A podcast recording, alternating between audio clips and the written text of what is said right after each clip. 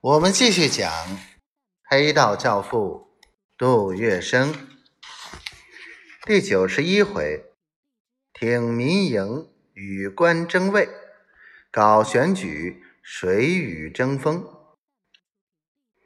杜月笙从事纺织工业始于抗战时期，一家颇具规模的沙市纱厂，自湖北沙市西迁重庆。因为股东意见不合，内部发生纠纷，几乎关门大吉。杜月笙鉴于出资收购股权，将沙市纱厂接过来经营。后来，他又应聘担任过公营的中国纺织公司董事长。胜利反沪后，在福成公司联营纱厂之后。杜月笙又发起创办了荣丰一厂、二厂，两厂拥有工人两千零二十六名。此外，他也是拥有七百七十七名工人的恒大纱厂以及远在西安的利勤纺织厂董事长。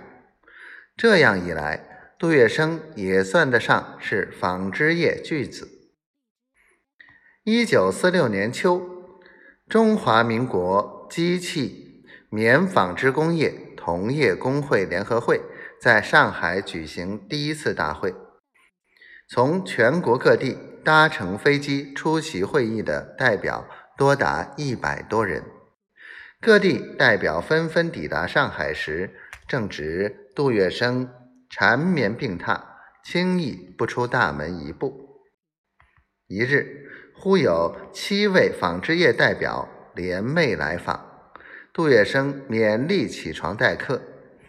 七位客访之中，有六区工会的秘书长西玉书、无锡荣家纺织业主持人荣尔仁，还有唐兴海、恒社弟子袁国良等人。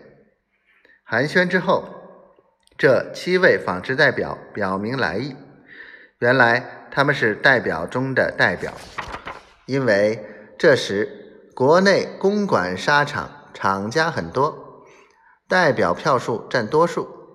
民营纺织代表业已获得消息，公营纱厂集中选票，打算把联合会理事长这个重要职位由公营纱厂代表担任。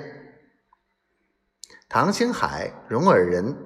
等向杜月笙反复陈词，公营沙场是官办的，他们平时就已得到官府给予的若干便利。倘若联合会理事长一席再被官方代表所获，民营厂商越加少了一个有利的发言地位。